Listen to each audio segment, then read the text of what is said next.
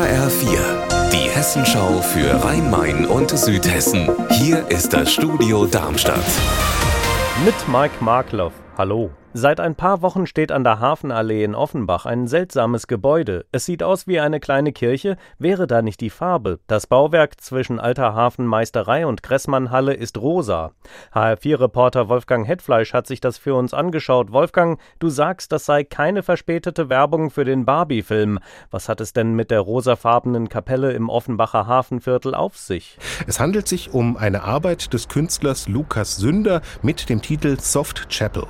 Er hat diese Kapelle Anfang September gebaut aus Holzlatten und rosafarbenen Dämmplatten. Und der 33-Jährige sagt, dass es nicht darum geht, das kleine Gebäude auszustellen, wie ein Bild im Museum zum Beispiel, sondern Menschen sollen dort ihre eigenen Erfahrungen machen, sozusagen zwischen Kunst und Kirche. Da werden also keine gläubigen Menschen verspottet? Nein, ganz im Gegenteil. Der Künstler ist Katholik und hat eine Zeit lang sogar Theologie studiert und Kirchengemeinden aus Offenbach finden dieses Konzept super und nutzen die Soft Chapel für Gottesdienste und Konzerte.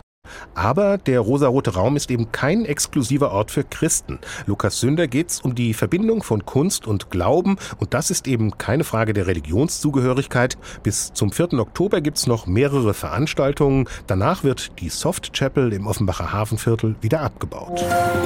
Das kommunale Busunternehmen SW in Wiesbaden ist ein großer Betrieb. 61 Millionen Fahrgäste vertrauen darauf, dass sie zuverlässig ans Ziel kommen. Doch im Unternehmen herrscht ein rauer Wind und wer das Schiff künftig steuert, ist offen. Verkehrsdezernent Andreas Kowol kämpft noch darum, Vorsitzender des Aufsichtsrats zu bleiben. Geschäftsführer Jan Görnemann hingegen geht im Dezember aus freien Stücken.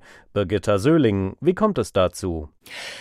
Sein Vertrag läuft aus und Görnemann will nicht verlängern. Er ist vor zwei Jahren zu SW Verkehr gekommen und hat von Anfang an deutlich gemacht, dass er sich als kurzfristigen Problemlöser sieht. Görnemann lebt in Norddeutschland. Im Gespräch mit dem Wiesbadener Kurier hat er jetzt aber auch gesagt, er sei ausgelaugt und hätte sich mehr Rückendeckung von der Politik erhofft.